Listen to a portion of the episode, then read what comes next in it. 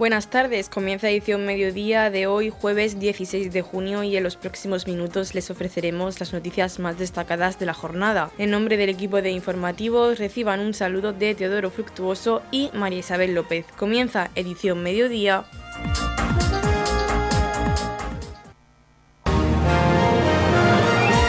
Edición mediodía. Servicios informativos. El Ministerio destinará 20 millones de euros para evitar la contaminación del Mar Menor desde el campo de Cartagena. El secretario de Estado de Medio Ambiente, Hugo Morán, el secretario general del Ministerio de Agricultura, Fernando Miranda, se reunieron con la comunidad de regantes del campo de Cartagena y posteriormente con representantes del sector agrícola en la región de Murcia para avanzar en las inversiones que pretende el Gobierno central sobre el agro murciano. Nos habla sobre esta reunión el presidente de los regantes del campo de Cartagena, Manuel Martínez. Sí, bueno, la verdad que mm, la sensación es buena eh, por, dos motivos. Primero porque mm, el, tema del agua siempre ha estado deambulando entre el Ministerio de Agricultura, el Ministerio de Medio Ambiente, ahora está en el MITER, eh, y, pero había una descoordinación entre agricultura y, agua, ¿no? Entonces la agricultura sin agua no, no tiene sentido, no se concibe, ¿no? Entonces, pues bueno, en ese sentido, la verdad es que me he alegrado de que, por, estando yo por lo menos por primera vez, eh, poder tener los dos los representantes de los dos ministerios eh, juntos. Y eso por un lado. Y por otro lado, bueno, pues en principio eh, lo que ellos pretenden es que dar, dar certidumbre en, cuanto a, la disponibilidad del agua y a la, a la viabilidad ya que pueda perdurar la agricultura. Sobre todo lógicamente, una agricultura respetuosa con el medio ambiente de calidad y que eso también nos ayude a nuestra imagen, tanto nacional como, como a los mercados exteriores. la verdad es que eso pues está bien, es de agradecer. Otra cosa es cómo se, materializa, cómo se materializan todas estas cosas y esos 20 millones de euros que nos ofrecieron, pues a ver cómo se materializan. Lo que les pedí es que lo que quiero es ver, pues, eh, digamos, la memoria ante proyectos, proyectos, eh, y nos ofrecieron, bueno, o nos pedían eh, crear una mesa de trabajo para que estas cosas se hiciesen de modo coordinado eh, con, los usuarios, que somos nosotros, eh, y no andar cada uno por un lado. En ese sentido, pues la verdad es que bien.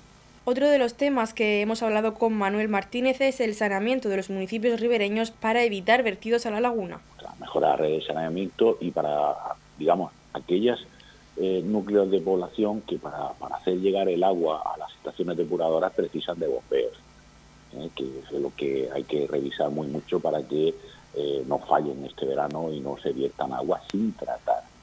Y por otro lado, pues hay que, ver qué actuación hacemos. Por ejemplo, me remito al caso de Torre Pacheco, ¿eh? que en estos momentos la estación depuradora está tratando el doble de agua de lo normal porque está llegando agua de drenaje de los sótanos. O, o, agua que entra dentro de la red, pero mayoritariamente drenaje de los sótanos. Y este agua es muy salina, ¿eh? y, ahora mismo pues ese agua, el agua producto de la depuradora, el agua regenerada no es apta para de por sí sola porque tiene mucha salinidad esa agua salobre. ¿Y cómo podría cambiar eso? Pues eso eh, tiene que tener muy claro el tema de que habrá que establecer eh, una de dos, bajar el nivel freático, que eso no se hace de la noche a la mañana, pero habrá que establecer algún tipo de red separativa para que ese agua que no procede de saneamiento eh, pues tenga un camino distinto y un tratamiento distinto. Y el plazo de la Confederación Hidrográfica del Segura, usted solicitó la posibilidad de una prórroga para que los agricultores dispongan de más tiempo para reunir esa información que piden para que cumplan con las medidas de protección del acuífero. Sí, vamos a ver. Eh, yo lo que les he transmitido, que creo que no es de recibo, el hecho de que eh, los acuerdos de esta Junta de Gobierno, esas medidas cautelares, fueron del 20 de, del 16 de julio de 2020. ¿eh? Se publicaron el 1 de agosto de 2020 en el boletín y que luego en diciembre, si es cierto que nos dijeron que teníamos que justificarlo, les pedí un modelo, porque claro, cualquier técnico pues, puede hacer una justificación según su criterio, ¿no? Eh, o su modo de, trabajar, pero para que fuese uniforme y para que luego no llegue ahí uniforme y diga, no, es que me falta esto, no, es que tienes que haberle puesto lo otro. Les pedimos un modelo pero es que ese modelo nos llegó el día 8, ¿eh? el día 8 de junio de este mes, o sea, el miércoles de la semana pasada.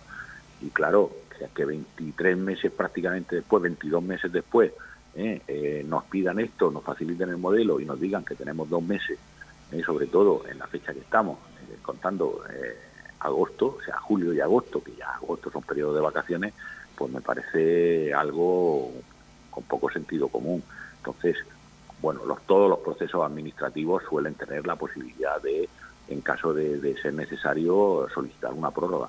¿eh? Y bueno, pues que, eh, tratamos de sacarle el compromiso de que esa prórroga se va a conceder.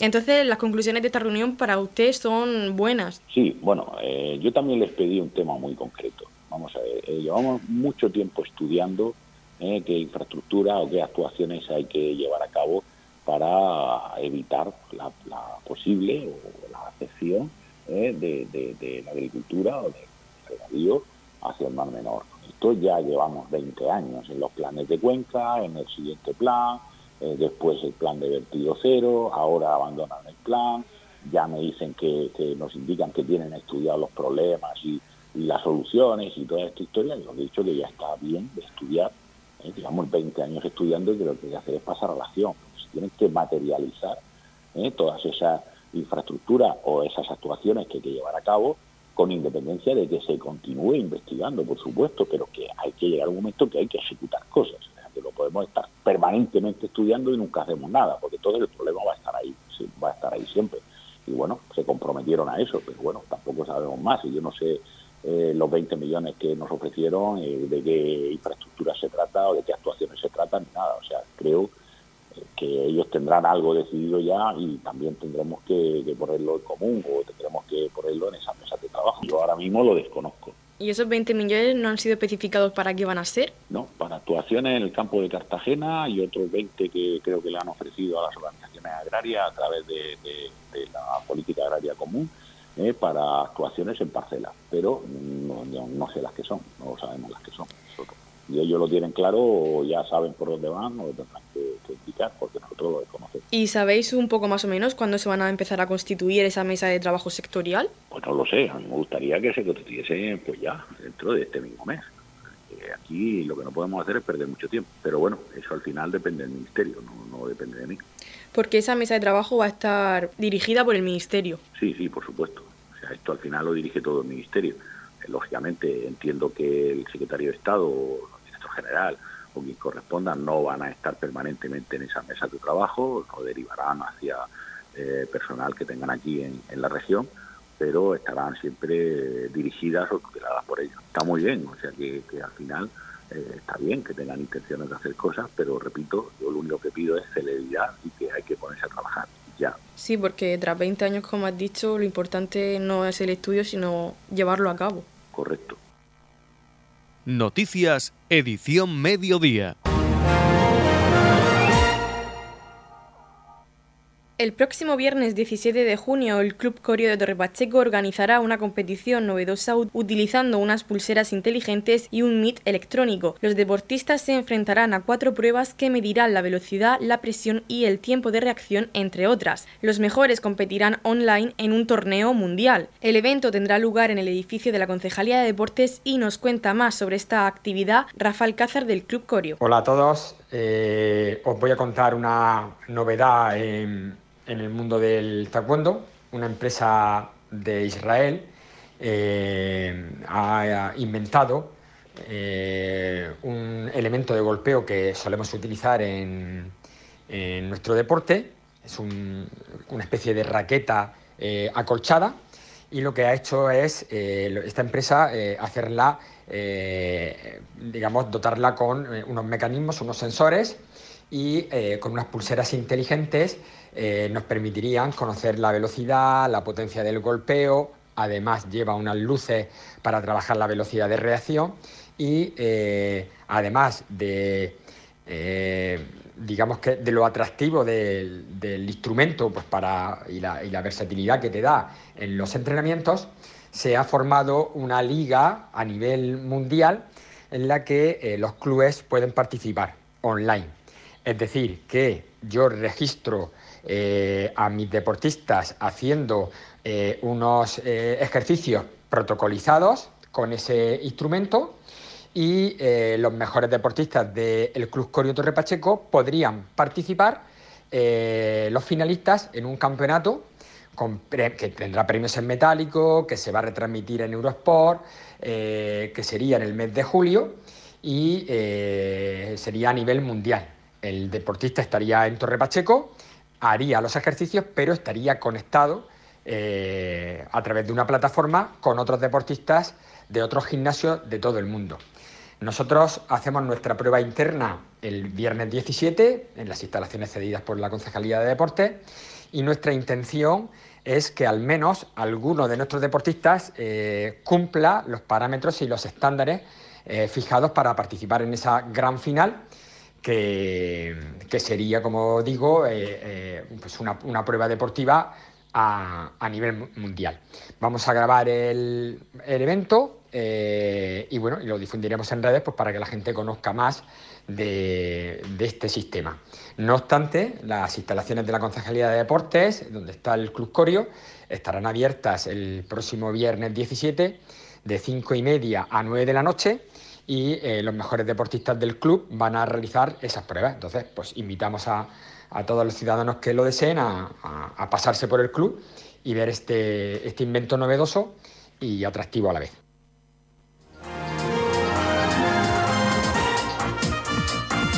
Edición Mediodía, el pulso diario de la actualidad local.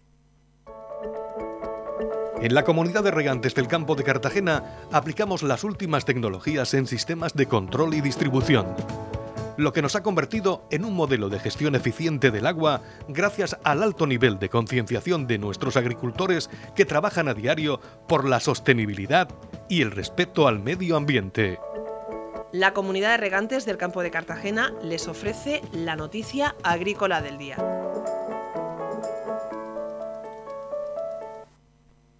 La añada 2021 de los vinos de denominación de origen de Jumilla logra la calificación de excelente. 18 expertos otorgan esta distinción después de catar y evaluar 41 caldos. Por segundo año consecutivo, la añada 2021 de los vinos de denominación de origen Jumilla logró la calificación de excelente. En el histórico desde 1990, los caldos de esta tierra solo habían conseguido cuatro veces esta distinción, los años 1998, 2004, 2020 y 2021. Esta catalogación se obtuvo tras la cata que realizaron 18 miembros oficiales del Consejo Regulador que analizaron las muestras presentadas. La cata oficial destaca por la seriedad y el rigor, así como el alto número de referencias presentadas que es proporcional al volumen elaborado por las bodegas certificadas de denominación de origen Jumilla, explicaron desde el Consejo Regulador. En total se cataron 11 vinos blancos, 7 rosados y 23 tintos, tanto jóvenes como paso por madera, todos ellos pertenecientes a 2021. Así un total de 41 caldos fueron analizados y valorados en su mayoría como excelentes, dando la máxima puntuación a la añada. Uvas de muy buena calidad. La climatología de 2021 fue propicia para la obtención de uvas de muy buena calidad debido en gran parte a las precipitaciones recogidas en ese periodo que superaron los 300 litros de media. Las tormentas se produjeron a finales del invierno y en primavera, lo que ayudó a que las plantaciones brotaran de manera vigorosa y uniforme, haciendo que el acopio de reservas hídricas en el suelo fuera suficiente para que los vides afrontaran sin relativa dificultad un verano muy cálido y seco con temperaturas que llegaron a superar los 40 grados, señalaron desde el Consejo. En la añada 2021 sobresalen vinos tintos con marcado componente mediterráneo y gran equilibrio, frescos y con buena acidez. La producción total de uva controlada por el Consejo Regulador, denominación de origen, Jumilla en la campaña 2021 fue de más de 75 millones de kilos, de los cuales unos 56 millones fueron de Monastrell.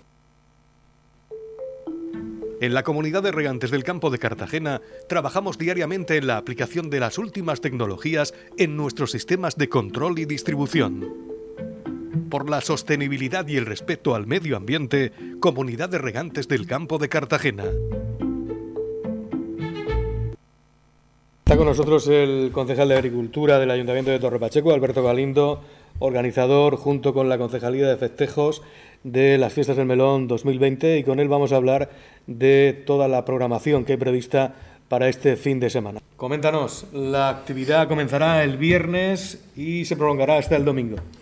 Pues sí, empezamos a las 8 de la tarde con la apertura de caseta, donde eh, las, las, comisiones de fiestas van a, van a servir tapas con precios simbólicos a un euro y medio la tapa y pues estarán toda la, noche, estará amenizado con la, con la mejor música. A las 10 de la, de la noche es, es, la gala de Prometeo, que es donde están a la venta las entradas. Eh, las entradas se venden a 10 euros adultos y 6 euros niños. Y podremos contar con artistas ah, de la talla como el Mau Abel, eh, Pachequero, Agustín Tón, también Pachequero, Pedro Ángel Roca, también Pachequero. Y luego pues, vendrá Adrián Campos, Mireia Montalvez, de Operación Triunfo, eh, José Mabey, también Pachequero, Juan Fran Muñoz, y del cante flamenco de los ferros, pues una pequeña representación vendrá también a esta gala de Prometeo. Y luego, eh, una vez que finalice esta gala, pues seguiremos eh, la noche con la orquesta Arretales. Arretales es una orquesta pues eh, joven que están iniciando sus andaduras y, que bueno pues lo vamos a traer a, a, Torre a las fiestas del melón para poder disfrutar de ellos. Continuamos el sábado 18 de junio. A las, a las 11 ya se aperturarán las casetas donde las comisiones de fiestas pues seguirán sirviendo y eh, tapas, tanto tapas como bebida. Bueno, a las 12 eh, tenemos el programa de radio especial Fiestas del Melón, donde, donde pues eh, estaremos ahí presentes para poder explicar y pues cómo va la campaña del melón. A las, a las 7 de la tarde tenemos una visita teatralizada al molino de la, de la ermita del Pasico, donde pues bueno pues los más pequeños y todo, bueno todo el mundo en general podrá disfrutar y visitar el, molino. Y luego a las diez y media es la gran actuación. Eh, como todos los años tenemos una actuación estrella y este año vienen los Vivancos, Vivancos Live. Son siete hermanos, siete hermanos que pues, bailan, tocan, tocan instrumentos y pues es un espectáculo al que podremos disfrutar todos de ellos. El domingo 19 de junio a las 11 eh, seguirán las casetas. Eh, las comisiones de fiestas sirviendo tapas y bebida. Y a las 12 del mediodía eh, actuará Adrián Ruiz. Adrián Ruiz, que bueno, pues hasta que el cuerpo aguante o el, o el calor nos deje estar, pues ahí estaremos disfrutando de, este artista. Las comisiones de fiestas, por lo que veo, juegan un papel importante en esta edición de las fiestas del melón. Sí, ya son varios años en las que, en las que bueno, pues todos los años como en los pueblos hay diferentes comisiones, se van invitando a, las comisiones de fiestas y este año pues viene Roldán, eh, Dolores de Pacheco y, Meroños. Y bueno, pues son comisiones de fiestas que, se implican mucho, se implican mucho con, sus pueblos y, bueno, pues esto es una forma de también de recaudar ellos dinero para luego a la hora de, de organizar sus fiestas patronales pues tener recursos para poder hacer sus fiestas y pues muy agradecidos de que vengan y, también es una oportunidad para eh, en un evento común eh, reunir a todas las comisiones de fiestas que quieren venir y poder, eh, poder disfrutar de un fin de semana todos de, convivencia.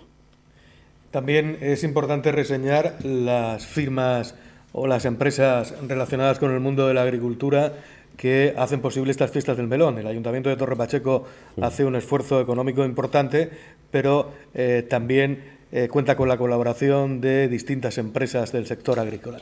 Pues sí, queríamos agradecer la colaboración de Melones el Abuelo, Aro Dolores, Cota 120 Única, Plantas Cartago, Campoés, Semillero Jimenado, Soltir, Almerca, Frubec, Coac, Gregal, STV e Insur.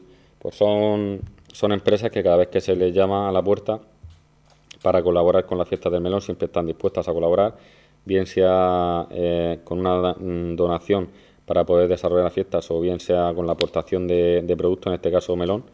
Eh, son empresas de aquí, mm, empresas del municipio y que están muy implicadas y, bueno, que cada vez que se les pide ayuda, pues colaboran, colaboran con nosotros también. Vamos a contar eh, en, una de las carpas, estará ubicado Melones el Abuelo, como viene siendo habitual. Eh, son colaboradores, eh, pondrán un stand y este año también va a estar COAC. COAC pues con sus representantes tendrán también un espacio para que bueno pues eh, poder disfrutar todos y, estar todos los agricultores también que quieran venir a visitarnos, por supuesto están, están invitados. Esta fiesta es en, honor a ellos y en honor al, al melón. Y bueno, pues esperemos que, que estas fiestas sean un éxito. Bueno, llevamos dos años que no se han podido realizar por el tema de la pandemia, por el tema del COVID.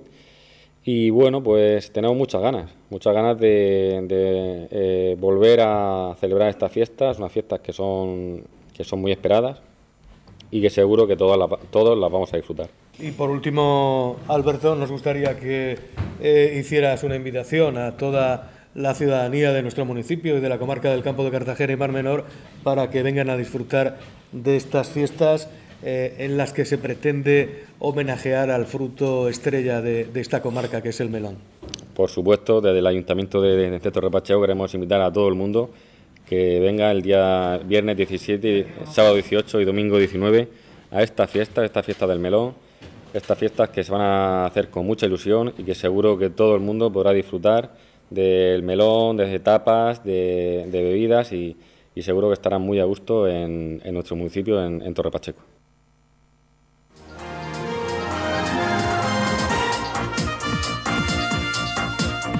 Edición Mediodía. Noticias. El Ayuntamiento de Torre Pacheco ha firmado el protocolo para la creación de la Mesa de Destinos Turísticos Inteligentes en colaboración con la Red Nacional de Turismo de la Comunidad Autónoma, los distintos ayuntamientos de la región y mancomunidades turísticas, entre otras entidades. Pues el Ayuntamiento de Torre Pacheco firma el protocolo para crear esa Mesa de Destinos Turísticos Inteligentes en colaboración tanto con la Red Turística Nacional como con la Comunidad Autónoma como con el resto de, ayuntamientos, eh, mancomunidades turísticas de la región de Murcia, las tres universidades de la región colegios profesionales y también el sector privado.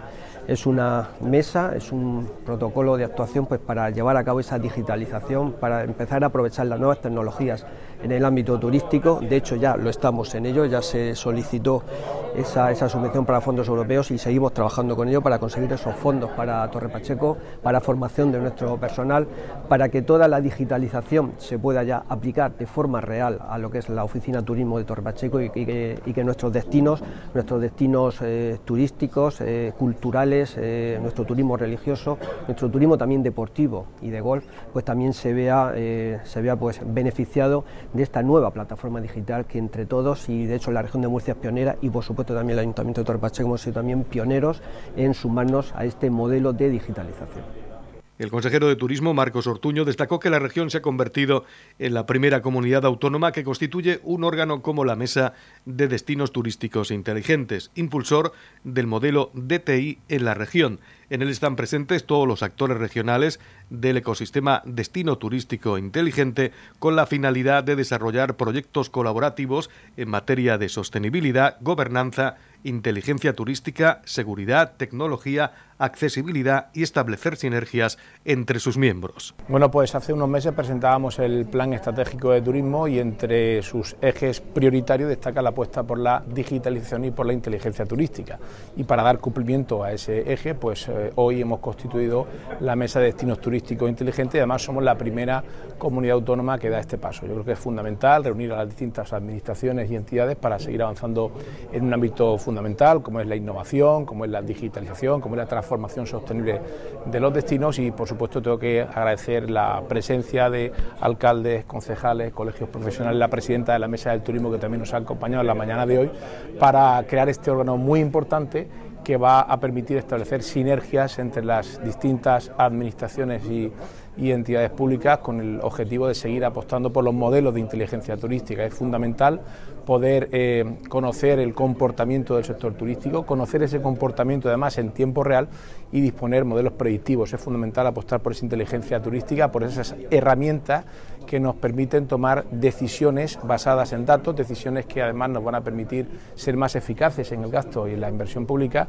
y decisiones que van a contribuir a que la región de Murcia pues, sea cada vez un destino turístico sostenible, competitivo, de calidad y durante todo el año. Edición Mediodía. Servicios informativos. Abierto el plazo de inscripción para la Escuela de Verano 2022, la Concejalía de Igualdad del Ayuntamiento de Torre Pacheco pone en marcha la Escuela de Verano 2022 con el objeto de dar respuesta a la necesidad de atender a menores durante las vacaciones escolares, favorecer la corresponsabilidad y colaborar con las familias en la conciliación de la vida laboral. Los centros escolares donde se realizará la escuela son San Antonio de Torre Pacheco, Hernández Ardieta, de Roldán, Garrez Alpáñez, de Balsicas, Nuestra Señora de los Dolores, en Dolores de Pacheco, El Entre Tierras del Jimenado y el Colegio de San Cayetano. Las personas interesadas deberán presentar su inscripción y la documentación solicitada hasta el 19 de junio por correo electrónico a escuelasvacacionales.torrepacheco.es. La solicitud de inscripción está disponible en la página web del Ayuntamiento de Torrepacheco. Hasta el próximo 19 de junio se abre el plazo para presentar la inscripción y toda la documentación necesaria para las escuelas de verano de 2022. Estas escuelas vacacionales puestas en marcha desde la Concejalía de Igualdad del Ayuntamiento pues el objetivo que tienen sobre todo es pues, favorecer la corresponsabilidad y colaborar con la familia en la conciliación de la vida laboral y familiar. Eh, es una escuela que, como siempre, se va a ofertar tanto en Torre Pacheco como en todas las pedanías del, del, municipio y va dirigido a niños y niñas que estén matriculados en los centros educativos de nuestro municipio y que hayan nacido entre el 2010 y 2018. Eh, con el horario eh, ampliado, como siempre, desde las 8 de la mañana hasta las 3 de la, de la tarde. Y es una actividad totalmente gratuita. Son plazas limitadas, pero como digo, es una actividad totalmente eh, gratuita, ya que está financiada dentro del marco del plan corresponsable, que es un plan que está aprobado por el Gobierno de España y en el que eh, financian toda actividad para la conciliación de la vida laboral y eh, familiar. Como digo, eh, hasta el próximo día 19 de junio pueden presentar aquellos papás y mamás que quieran solicitar el uso de las escuelas vacacionales, eh, pueden presentar pues, sus inscripciones que están en la página web del ayuntamiento, se las pueden descargar con muchísima facilidad y lo, la envían una vez eh, rellenada al correo electrónico escuelasvacacionales@torrepacheco.es. Estamos repasando para usted la actualidad de nuestro municipio en edición mediodía. El pasado lunes se reunía en Murcia el Comité Técnico de la Feria FECONS 2022, Feria de la Construcción, Sostenibilidad y Rehabilitación, con el objetivo de seguir avanzando en la organización de este certamen que encarará pronto su recta final. El evento tendrá lugar del 20 al 22 de octubre en IFEPA y será una cita obligada para los profesionales del sector y público en general, ya que va a tener, además de su marcado carácter comercial, también pretende incidir en el apartado divulgativo a través de sus jornadas técnicas y charlas, teniendo como piedra angular los fondos europeos Next Generation para el ahorro energético recuperamos FECONS, la Feria de Construcción, en suspenso desde hacía más de 11 años por la crisis del sector en aquel momento, que se presenta con muy buenas perspectivas. Va a ser una feria que nos sorprenda al sector eh, muy gratamente porque eh, ahora mismo contamos con un altísimo nivel de comercialización, eh, es decir, que, se presenta muy bien la feria y con esa novedad que queríamos introducir este año y que bueno va tomando ya forma también para el mes de octubre, que será Green Motion, que es la, feria de la, o el salón de, la movilidad sostenible. Es decir, que, nosotros seguimos con, la actividad y, bueno, trabajando en proyectos nuevos que van a ser ilusionantes y que queremos también incorporar eh, para el 2023 si es posible. Tras el decimoctavo Salón de la Automoción y el periodo estival, la actividad ferial se retomará en septiembre con el decimonoveno desembalaje de antigüedades de la región de Murcia que viene cargado de novedades como nos comenta Antonio Miras. Aunque la institución ferial seguirá albergando actividades en sus pabellones, así IFEPA acogerá una convención nacional que traerá a Torre Pacheco a miles de participantes. Y retomamos la actividad ferial en septiembre, aunque el recinto va a seguir, la institución ferial va a seguir albergando actividades tenemos una convención eh, de Herbalife a nivel nacional que va a reunir a miles de, prescriptores. Es decir, que la institución sigue albergando actividad en sus pabellones, aunque no se hable de ferias eh, comerciales estrictamente hablando, pero la actividad continúa. Y sí, nosotros pues desde ya eh, al 100% ocupándonos de las ferias del segundo semestre, porque empezamos en septiembre con el desembalaje de antigüedades, que ya adelanto que va a introducir novedades, porque va a introducir un salón nuevo que se va a desarrollar de manera paralela, que se va a llamar, eh, además lo, adelanto como novedad, porque no, no, no, habíamos trasladado esto a, la calle, es la primera vez que, lo, que lo hacemos. Eh, se va a celebrar de manera paralela con el desembalaje de antigüedades, un salón eh, autorretro, lo vamos a llamar, de vehículo clásico y antiguo. Eh, un salón como tal, pues son dos sectores íntimamente ligados y, y estos dos salones, estas dos ferias se van a desarrollar de manera paralela a final de septiembre.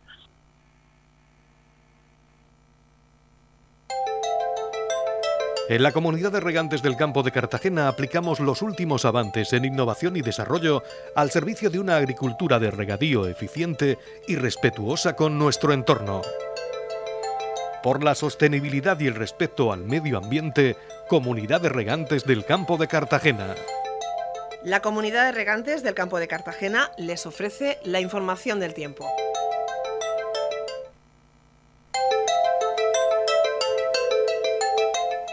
A continuación conocemos la información meteorológica para hoy, jueves 16 de junio, en la región de Murcia. Nubes de evolución, cielos poco nubosos con intervalos de nubes altas, habrá algo de nubosidad de evolución diurna en las sierras del noroeste, donde no se descartan chubascos aislados. La capital Murcia alcanzará una máxima de 36 grados y una mínima de 23. El campo de Cartagena alcanzará una máxima de 34 grados y una mínima de 24. Y en el Mar Menor tendremos una máxima de 32 grados y una mínima de 21 grados.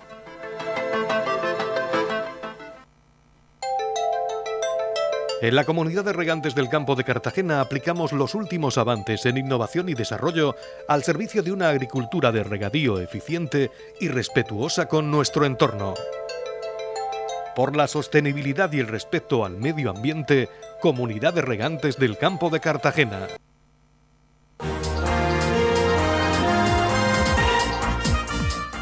Hasta aquí lo más destacado de la información local. Volvemos con más noticias a partir de las ocho y media con edición de tarde. Y recuerden que edición mediodía lo pueden volver a escuchar en los podcasts de esta emisora que los pueden encontrar en el Facebook de Radio Torre Pacheco y también a través de nuestra web radiotorrepacheco.es donde encontrarán información actualizada. Les deseamos que pasen muy buena tarde.